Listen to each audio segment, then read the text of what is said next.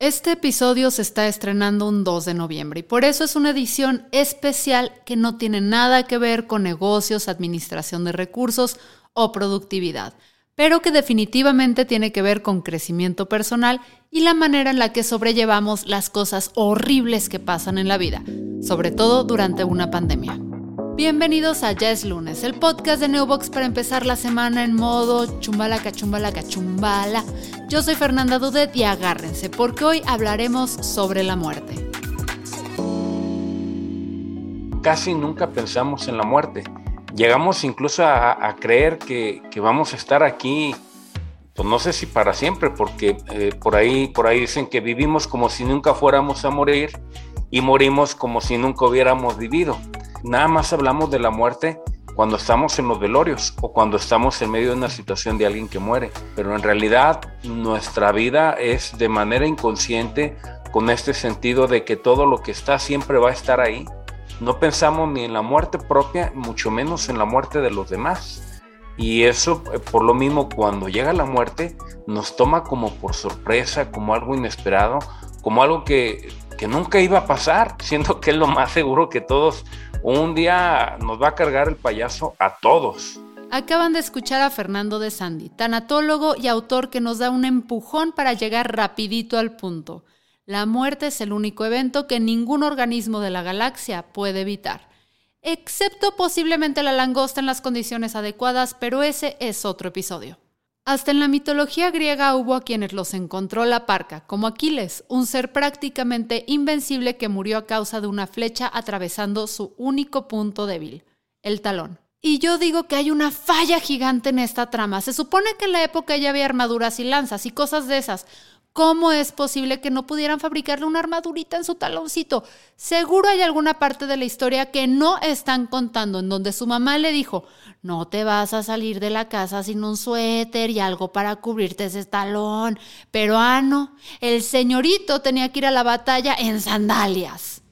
La muerte es la única certeza que tenemos y sin duda es de las cosas que provocan más incertidumbre, dudas y para muchos incluso miedo. Sobre ello nos habla Damián Carmona, sociólogo por la Universidad de Guadalajara y comediante de stand-up. La forma en la que vemos la muerte se divide en tres partes. Lo que está socialmente instituido, que son estas imágenes, estas representaciones con las cuales crecemos, es eh, el lado de la reflexión personal o de, lo empírico y eh, el hecho material, que en este caso es la muerte. Lo que pensamos o lo que reflexionamos no está desligado de estas dos variables porque la muerte sigue existiendo como un hecho material y lo que socialmente, eh, las imágenes sociales y símbolos que, tenemos sobre la muerte nos permean y obviamente tienen un, impacto en, cómo generamos esta reflexión. Hay una canción de Jorge Drexler que dice que nadie nace sabiendo que morir también es ley de vida, ¿no? Entonces, ¿por qué pensamos o por qué nos, abocamos tanto a reflexionar sobre la muerte? Quizás eh, eh, tenga que ver justamente con una necesidad de explicar siempre las cosas, ¿no? Y la muerte al ser este acontecimiento que tenemos la certeza de que existe o es lo único certero en la, en la vida, eh, no tenemos certeza de cuándo va a ser, cómo va a ser, ni siquiera qué va a pasar biológicamente después de que, de que muramos, ¿no? O sea, los procesos incluso varían. Eh, ahora pensar qué hay después de la vida al, morir es mucho, mucho, muy complejo, ¿no? Entonces por eso se han creado ritos a través de la historia y que no son ritos propiamente viejos, ¿no? Eh, por ejemplo, es Claramente el, cristianismo trae consigo una reflexión sobre la vida y, con ello una reflexión sobre la muerte. Nuestros antepasados, las culturas prehispánicas, pues no tenían ni siquiera un, sentido fuerte sobre la vida o no le tomaban tanta importancia sobre la vida y por ende no a la muerte. Cuando nos empezamos a tomar históricamente eh, la vida tan en serio y al, hombre como un centro de la, vida misma, es cuando empezamos a tener un peso sobre la muerte. Y es ahí donde salen como las grandes preguntas. A, mí, por ejemplo, el, catolicismo me, me, me parece muy fuerte, ¿no? Porque es cada domingo ir a un evento en el cual ves eh, a, quien dices es tu Dios de la manera en la que murió, ¿no? O sea, colgado en una cruz. Y eso quizás choca un poco si lo vemos así de crudo, porque cuando tú vas a un velorio, pues no ves a, la persona como murió, ¿no? Sino tratas de verla en la mejor forma y demás. Entonces creo que hay un eh, sufrir eterno que el cristianismo le pone a, a, los sujetos, ¿no? Incluso hace negar que, exista la muerte, ¿no? Por eso, porque Dios venció la muerte, es que no hay muerte si no hay algo más, ¿no? Según se explica en un artículo de Gala León del 2002, la muerte se ha convertido en un factor de miedo y prácticamente en un tabú gracias a los hospitales. Suena raro, ¿no? Pero tiene sentido. Desde las culturas ancestrales la muerte fue vista como algo natural. La gente sabía que moriría por la edad o por alguna enfermedad, pero cuando llegaba la recta final, la gente moría en sus casas, rodeados de los suyos. Incluso llegaron a existir manuales para el buen morir, que indicaban que aquellas personas que iban a fallecer debían saberlo lo antes posible para tener tiempo de arreglar sus asuntos familiares y económicos. Ya saben, lo básico. Confesar hijos fuera del matrimonio, pedir dinero prestado sabiendo que no lo vas a poder pagar y una gran lista de etcéteras. A partir de la década de 1930, con el desarrollo de avances médicos que alargan la esperanza de vida y la aparición de hospitales en la forma más cercana a como los conocemos, se nos empezó a crear la ilusión de que podemos esquivar a la muerte. Sin embargo, no todas las percepciones sobre la muerte son fatalistas. El budismo, por ejemplo, tiene una percepción de la muerte que separa el cuerpo de la mente como cosas completamente distintas y mientras el cuerpo muere, la mente tiene un ciclo interminable hacia otras vidas. Así nos explicó Gen Lobon. Por cierto, Gen quiere decir maestro budista Kadampa. Por un lado podemos entender la muerte y el proceso de morir, y por otro lado le damos un énfasis particular a meditar y contemplar sobre nuestra propia muerte para darle sentido a nuestra vida. ¿Ok? Entonces, estos dos aspectos, en principio, sobre, la muerte. El primero, mirar la vida a la luz de la muerte. ¿no? Es como entender y enfatizar. Es definitivo que me voy a morir. Es definitivo que el momento de mi muerte es incierta. Y es definitivo que el momento de mi muerte cada vez está más cerca. A veces usamos el sonido del tic-tac de un reloj como para recordar, es un momento cada vez más cercano de mi muerte. Cada tac, tac, estoy más cerca de mi muerte. Y el punto de esa reflexión eh, o de esa eh, observación son varios. Uno es, ok, puesto que voy a morir, y probablemente, no, no puedo negar que no vaya a ser hoy, ¿no? puesto que voy a morir, podremos ir pronto, quizá, ojalá no. Una pregunta muy importante que nace de ahí es, pues, ¿qué estoy haciendo con mi vida? ¿Qué es lo que realmente puede dar sentido a mi vida? A la luz de la muerte, sabiendo que cuando llegue la muerte habré dejado todo. Todo aquello para lo que he luchado, todo aquello por lo que me he esforzado, todo lo que he podido acumular, que es desde posesiones materiales a posiciones inmateriales, tu carrera, tu reputación, tus amistades, todo. Entonces, ¿cuál es el punto de la vida si voy a enfrentar la muerte? Utilicemos la vida de una manera significativa, probablemente que trascienda a la muerte.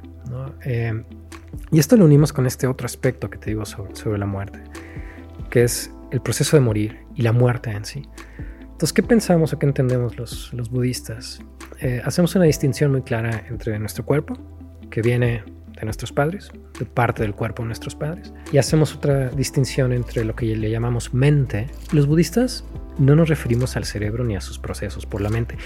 Es como decir el alma, más o menos, como este aspecto inmaterial que, que conoce, que percibe, que siente, que anhela, que desea, pero que no es el cuerpo. O sea, al, ver un cadáver, probablemente todos hemos visto un cadáver de persona, o sea, de pollito, ¿no? pero sabes, allí está vacío, ahí no hay sensación, ahí no hay experiencia, ahí no hay recuerdos, ahí no hay intención.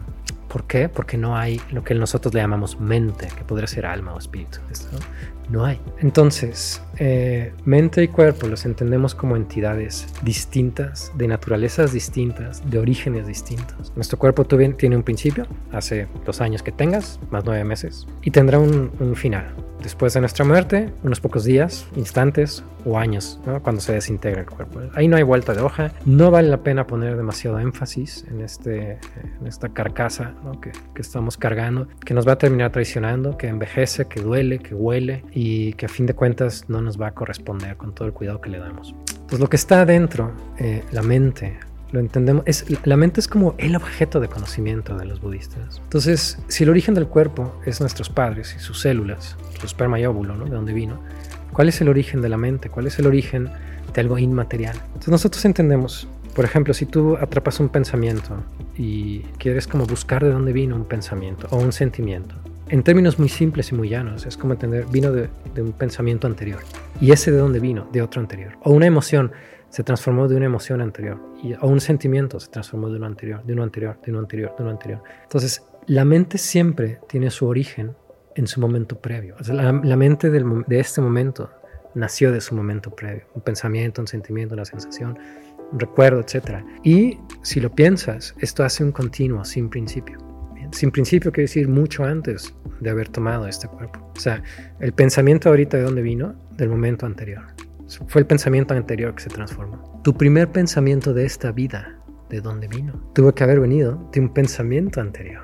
Vidas pasadas, incontables. Y pasa algo que me gusta mucho eh, pensar en ello, que es el hecho de tener un pensamiento en este momento es ya la causa del siguiente. El mismo instante en que aparece va a ser el siguiente. Lo cual, en suma, eh, nos puede ayudar a entender que al cesar el cuerpo, la mente, que no es producida ni sustentada a partir del cuerpo, simple y sencillamente se va, continúa. Entonces, la muerte, desde este punto de vista, no la entendemos como un final definitivo, como un bajar cortinas y apagar luces y se extinguió todo, sino simplemente como un salir de este cuerpo, como nuestra, nuestra esencia se va. Y hay algunas explicaciones sobre cómo ocurren las cosas. Pasar un tiempo en lo que eh, necesariamente la mente tiene que encontrar alguna manera donde alojarse en otro lugar. Esto es vidas futuras. Es, no es difícil entender vidas futuras. Es, simplemente si cualquier persona se pregunta, si yo me muero hoy, ¿dónde y cómo estaré mañana?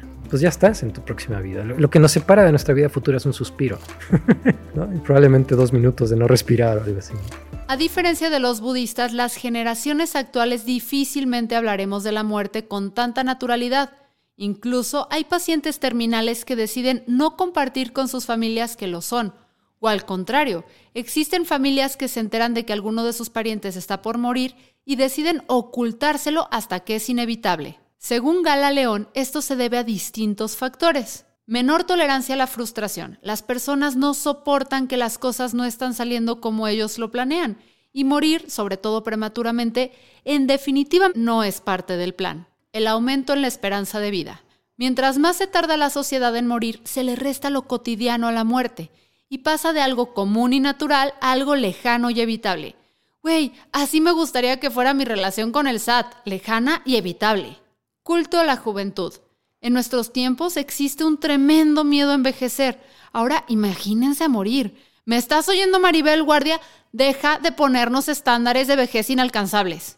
Sin embargo, la pandemia de COVID nos ha enfrentado sí o sí con la muerte y nos ha hecho hablar de esta como nunca antes.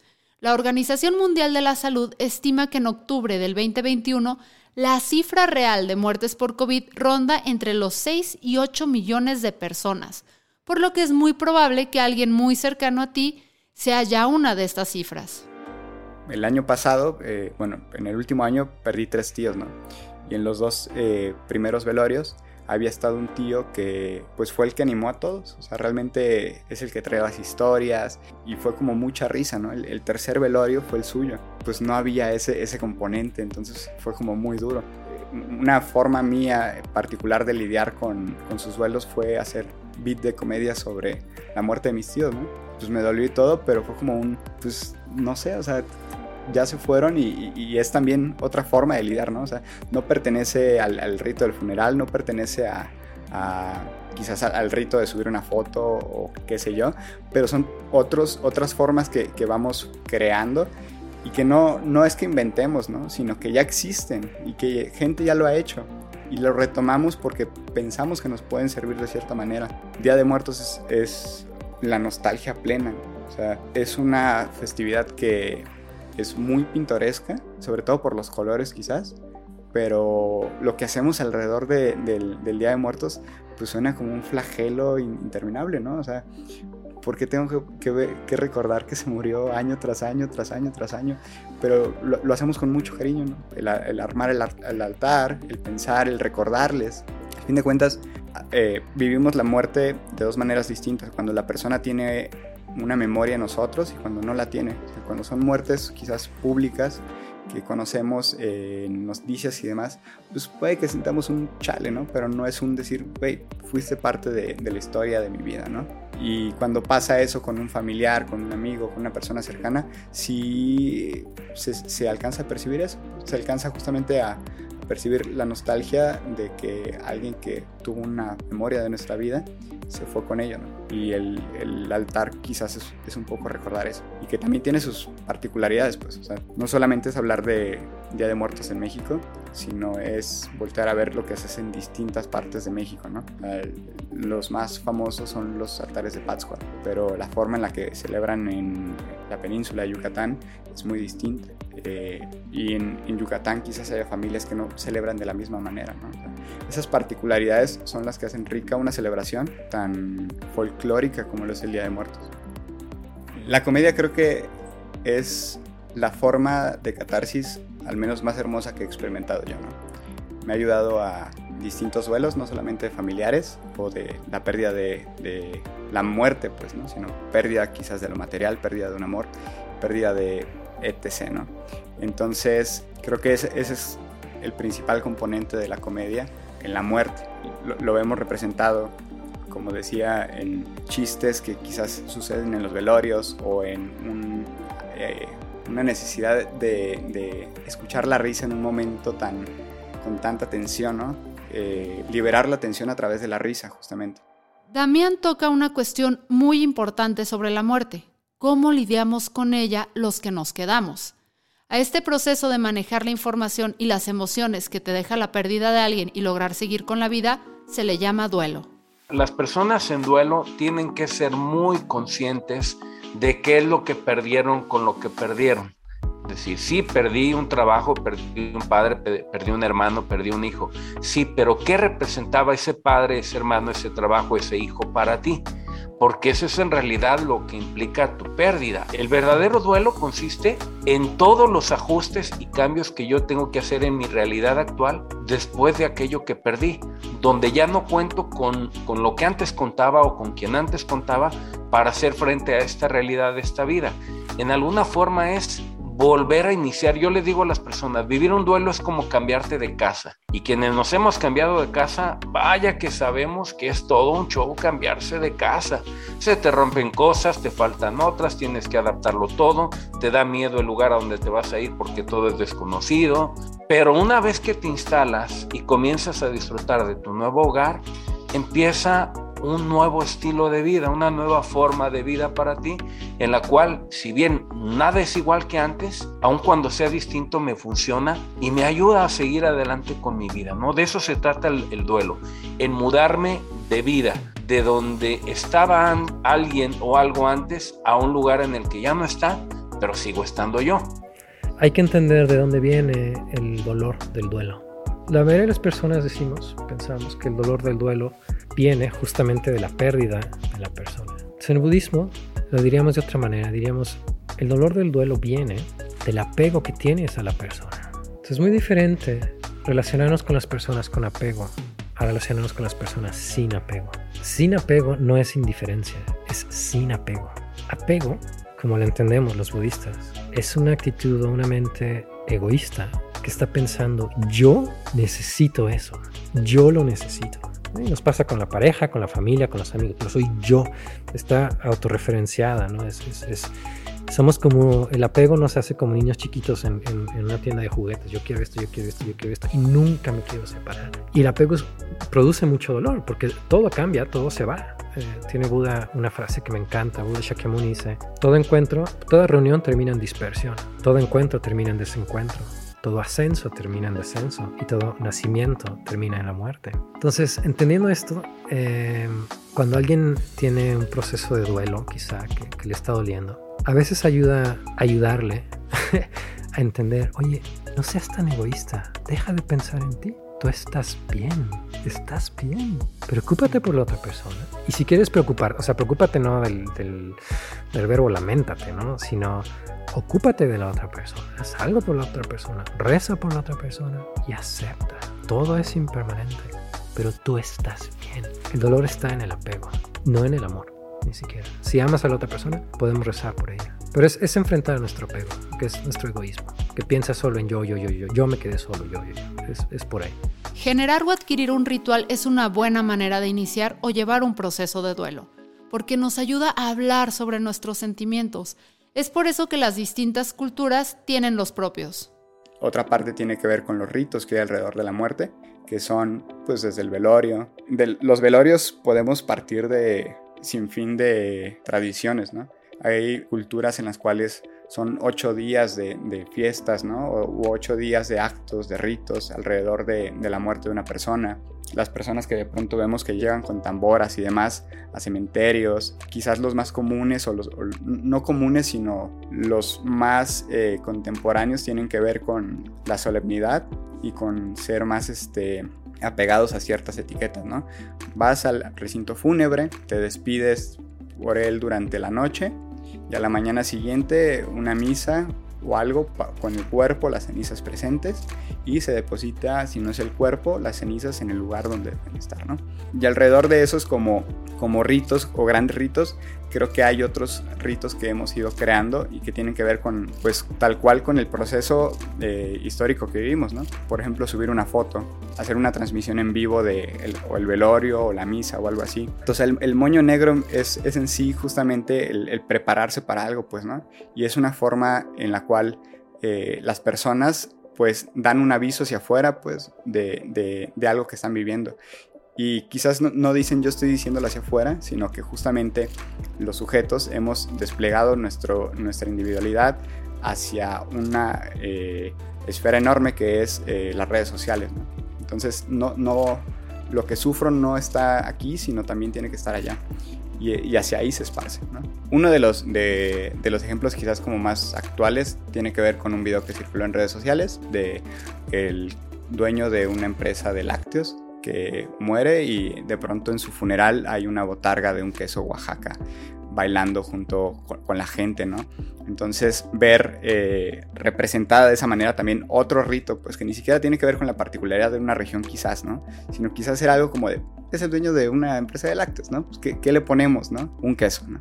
O sea, eh, creo que tiene que ver, hay particularidades, hay, hay que entender que si bien vivimos en una sociedad, eh, cada familia y cada persona tiene un poder de agencia, ¿no? Que eso no significa que somos únicos y demás, sino que es la, capacidad de hacer las cosas distintas. Comúnmente los ritos, bueno, no comúnmente, los ritos no son para el que se va realmente, ¿no? Sino es para la gente que se queda. Pues, o sea, ver el cuerpo por una última vez es como ese despegarte y decir, aquí quedó, ¿no? Desde la antropología se, aborda la muerte desde distintos, eh, desde distintos ángulos. Em, distintas tradiciones o distintas culturas son las que, se estudian también para ver la concepción de la muerte desde no solamente cuando se pierde, sino cuando se asesina o cuando se mata, incluso. Cada persona debe, debe procurar generar y realizar sus propios rituales, y de hecho los tenemos en todo sentido, ¿no? Por ahí nos podemos imaginar cuando, cuando hay el fin de una relación, ¿no? Que, que, termina una relación, y a veces el ritual eh, sugerido o sugestivo que se viene a la mente es pues bueno, ahí me reúno con los amigos, con las amigas, eh, brindo por la que se fue, brindo por el que pueda llegar. Y ya eh, esa manera es una especie de ritual en el cual yo intento acomodarme interiormente para afrontar esta nueva realidad en la cual ya no está el que antes estaba. Y esto me va a llevar un tiempo, un tiempo en el que yo tengo que acomodarme en mis emociones, en mis pensamientos, en mi estilo de vida, porque pues ya no está el que antes me acompañaba, ya no está la persona, como, como diría mi abuela, aunque sea papel me hace falta, ¿no? Ya, ya ni siquiera para eso lo tengo. Entonces, el ser humano necesita ejercer y realizar rituales de despedida, rituales de un adiós en el cual él pueda ser consciente en primer lugar de que alguien se va o que algo se fue, pero también ser consciente de que él sigue aquí, de que él se queda y tiene que hacer lo necesario para continuar, pues hasta que a él se le acabe el 20. Para procesar una pérdida es muy importante la comunidad en la que te desarrollas, porque es la que de cierta medida te indica ¿Qué es lo socialmente aceptable para estas situaciones? Alrededor del mundo hay lugares donde no se lamenta la muerte, sino se celebra la vida. En Ghana, cuando alguien muere se organiza una fiesta en la que se puede gastar más dinero que en una boda. Se anuncian los funerales en vallas publicitarias y asisten cientos de personas. Además, los difuntos son enterrados en ataúdes con figuras que representan tus gustos o tu personalidad. Por ejemplo, un avión si fueras piloto o una guitarra si fueras músico. Bajo esa lógica, creo que mi ataúd sería en forma de vaso de sopa instantánea. En Indonesia, para la religión Tana Toraja, la muerte no es una desgracia. La gente se prepara para el momento. Ellos momifican a los muertos y conviven con ellos meses en el hogar, mientras la familia ahorra para la fiesta del funeral. En Nueva Orleans se dan los famosos jazz funerals, que son una combinación de rituales africanos y marchas militares francesas. Se organiza una marcha con una banda que todo el mundo sigue por las calles. Al final del recorrido, la gente suele quedar contenta celebrando la vida. En Madagascar desentierran a sus difuntos, los envuelven con ropa, los llevan de procesión y se sientan a comer con ellos para que los nuevos miembros conozcan a sus antepasados. Güey, Imagínate que vas a conocer al papá de tu novio y poder decir, la neta, mi suegro es un muertazo, güey.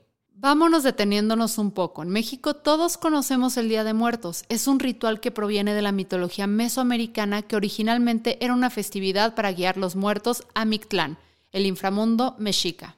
Según la leyenda, Quetzalcoatl, dios en forma de serpiente emplumada, bajó al inframundo y esparciendo su semen en huesos molidos dio vida al humano. Por eso los huesos de alguna manera simbolizan la semilla de la vida. Pero también la creencia general es que durante este día las almas de los muertos regresan al mundo de los vivos. Eso explica por qué el Día de los Muertos no se asocia con la tristeza, sino con la alegría, porque no se trata sobre recordar su muerte, sino de celebrar que nos vienen a visitar. Y no nos traen ni siquiera un recuerdito que diga, alguien que quiero mucho fue al mi clan y solo me trajo esta camiseta, qué poca, güey. Debido al proceso de colonización, las tradiciones mesoamericanas se combinaron con las españolas, introduciendo el catolicismo al juego. Sin embargo, según el antropólogo Claudio Lomnitz, para la BBC, México mantuvo en buena medida los rasgos importantes de la tradición, porque mientras Europa y el resto de América estaban en proceso de modernizar sus costumbres en relación a la muerte, México estaba cerca del final de su época colonial España estaba en guerra con Europa y sencillamente no tenían tiempo ni recursos para andar preocupándose por meterle mano al Día de Muertos. Entonces, básicamente España dijo, ay, ¿saben qué? ¿Quieren guiar a sus muertos al Mictlán aunque eso asuma la existencia de otros dioses distintos al mío? No tengo ni cómo supervisarlos, ya hagan lo que se les dé su regalada gana. Además, en México la iglesia tenía menos influencia que en España, por lo que el culto popular pudo florecer al estar menos dominado por el clero. A ver, a ver, a ver, o sea que nos tocó la versión light de la imposición del catolicismo. No me quiero imaginar cómo fue la versión extendida con comentarios del director. Aunque en otros países de Latinoamérica, como Bolivia, Perú o Colombia, también celebran el Día de Muertos, México ha sido el único que lo nacionalizó como una costumbre parte de su identidad. Según Lomnitz, esto se lo debemos en parte al supernacionalismo traído por la revolución. Lo que no podemos perder de vista es que a pesar de que el Día de Muertos es una celebración, esto no significa que la muerte no se reciba con tristeza o dolor. Creo que en América Latina somos muy solemnes con la muerte. Por ejemplo, en Estados Unidos pueden quizás eh, tener las cenizas de, su ser querido en su propia casa, pero aquí es como todo el, ritual de decir, ok, yo te llevo para que descanses en este lugar, ¿no? Y, se vuelve como toda esta parte solemne.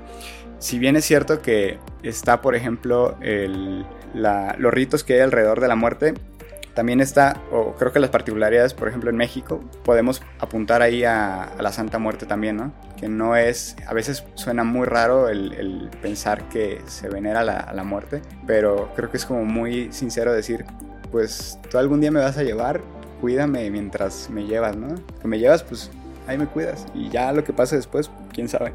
Creo que el humor también es una forma de, llevar la, la, muerte. No sé si sea propiamente eh, cultural o qué sé yo, pero tiene que ver desde los famosos chistes de, velorio, ¿no? Y a veces ni siquiera son chistes, sino hay una necesidad o más bien vemos justamente como en el, mismo velorio se, se, generan dinámicas como ya preestablecidas muy raras, ¿no? Las mujeres son quienes llevan los rezos y quienes organizan el, el, rosario, por así decirlo. Los hombres comúnmente no participan o si, o si participan son muy pocos y la mayoría están fuera, ¿no? Y están platicando y están haciendo chistes, están fumando. O sea, y, realmente lo que tratan de hacer ahí es creo que hay una incomodidad del hombre por sentirse triste y apagado y, generan un ambiente de risa, ¿no?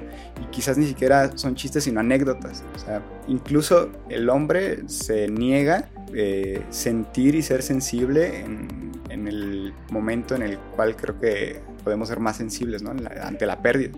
Todavía en algunas regiones de México se vive esta situación de tratar de, buscar el sentido de la muerte o tratar de sobrellevar el sentido de la pérdida de la muerte de un ser querido a través, como bien lo comentas, de una celebración, de una fiesta que, en, la cual nosotros recibimos cada año al ser querido, ¿no? fallecido o se le recuerda a través de un altar donde está por ahí la fotografía, eh, la vela encendida y demás pero eh, se ha perdido poco a poco este sentido mm, festivo de la muerte y cada vez ha tenido un, tinte, un toque más dramático, en donde las muertes, o más bien los dolientes actuales ante, ante la muerte, ante la pérdida, sufren más, se, se entregan más al sufrimiento, al dolor, por los vacíos que hay, sobre todo porque eh, de un tiempo para acá, dentro de los grandes factores que han complicado más el, hecho de vivir la muerte y afrontar todas las emociones que suceden con ello, es que casi no tenemos tiempo de disfrutar lo que tenemos, ni a las personas que tenemos. Eh, de tal manera que se nos van muy pronto sentimos que se nos van muy pronto, que, que, apenas estoy como tratando de querer disfrutar algo cuando ya se me acabó la fiesta y eso genera un impacto muy importante, más con el tema de la pandemia, ¿no? En donde ahora ya incluso las muertes eh, a raíz de la pandemia, sobre todo el año pasado, en el 2020, que fue de verdad un show para muchas personas, no hubo la oportunidad ni siquiera de un adiós, de una despedida. Entonces ni siquiera adiós dijiste, ya te me fuiste, eh, eso, eso dejó mucho dolor, un vacío las personas que, híjole, nos ha dado mucha chamba a los psicólogos y a los tanatólogos porque las personas dicen, ahora cómo le hago, ya no lo vi, ya no supe qué le pasó, cómo estuvo, le dolió, no le, dolió, se acordó de mí, ni oportunidad tuve de pedirle perdón de nada, entonces eso ha generado y ha dejado mucho dolor en la, en, en, la, en la sociedad actual de hecho, se habla de que vivimos un duelo social, además de las pérdidas que hemos, eh, humanas que hemos tenido, por la pérdida de la chamba, ¿no? la pérdida del trabajo, que también representan duelos. ¿Qué pasa cuando los rituales no bastan? Cuando el duelo no se completa aunque se tenga toda la voluntad de que ocurra, o cuando creemos que estamos bien después de una pérdida y luego nos damos cuenta de que no. Aquí es útil la tanatología, que es una disciplina encargada de lograr que una persona se pueda sobreponer, no solo a la muerte, sino a cualquier pérdida que implique un periodo de duelo. El tanatólogo es donde entra a ofrecerle a la persona herramientas, recursos, trabajos de reflexión, sobre todo el, el trabajo del tanatólogo. Yo le digo, el tanatólogo no quita dolor, tanatólogo no es paracetamol para quitar dolores. El tanatólogo tampoco es muertero, no se trata de, que no te mueras o de que alguien no se muera, no. El tanatólogo es un acompañante que apoya a la persona y la acompaña en lo que esa persona va acomodándose, va adaptándose a través de una reflexión, de una dinámica, de una reflexión. Yo le digo, la tanatología se trata de sobar y empujar. Sobas porque te duele y empujas para que le siga a la persona, ¿no? Y eso le ayuda a la persona, el saber que no está sola para vivir esto o el saber también que tiene alguien que le dice, vámonos, vámonos, o sea, no te puedes quedar en un rincón lamiéndote las heridas esperando a que alguien llegue a sobarte el lomo, no. Tienes que hacer frente al dolor, tienes que llorar lo que se tenga que llorar, el tiempo que sea necesario llorarlo y vámonos para adelante porque la fiesta sigue. Entonces, ¿cuándo es necesario acudir a un tanatólogo? Un tanatólogo solamente será necesario cuando la persona, cuando el doliente, aquel que vive la pérdida, sienta o perciba que sus propios recursos personales ya no le son suficientes para afrontar lo que está viviendo. Es decir, cuando definitivamente la ansiedad me consume, cuando llevo tres, cuatro noches sin de verdad eh, poder dormir nada, cuando hay por ahí pensamientos o ideación suicida que se llama, cuando dicen ya me quiero morir, ya me quiero ir, ahí es cuando de verdad se requiere de, de la atención de un tanatólogo. Insisto, no para que el tanatólogo llegue como Superman con la capa de superhéroe y aquí estoy para salvarte, ¿no? No, sino simplemente que la persona sienta que este, este trabajo es de él, pero que él siente que no puede solo y por supuesto está la ayuda del tanatólogo para apoyarle y también para recordarle que hay más personas que también le pueden ayudar. Es, es decir, parte de la función del tanatólogo es ayudarle a que la persona descubra y se construya una propia red de apoyo. En, conclusión, eh, un tanatólogo solamente será necesario cuando la persona sienta que sus recursos personales, psicológicos, emocionales y espirituales ya no le alcanzan, ya no le ajusta para poder hacer frente al tamaño del dolor de la pérdida que está enfrentando. Al final parece que lo que toca es intentar asumir la muerte como una cosa normal, observarla y esperar igual que lo hacemos con cualquier otra etapa de la vida y dejar de intentar ser Maribel Guardia. Tratar de hacernos de herramientas para enfrentarla, a la muerte, no a Maribel. Y si no las encontramos o las que tenemos no son suficientes, nunca estará de más pedir ayuda profesional. ¿Se acuerdan que les dije que Damián hace comedia? Quédense unos minutitos más conmigo que nos compartió una rutina que escribió como parte de su proceso de duelo. Soy Fernanda Dudet y esto fue Ya es lunes, el podcast de Neobox, la empresa de hosting número uno en México. Y para esta celebración del Día de Muertos, mañana 2 de noviembre, inicia una promoción atractiva. Checa nuestras redes sociales para saber de qué se trata. Yo perdí tres tíos.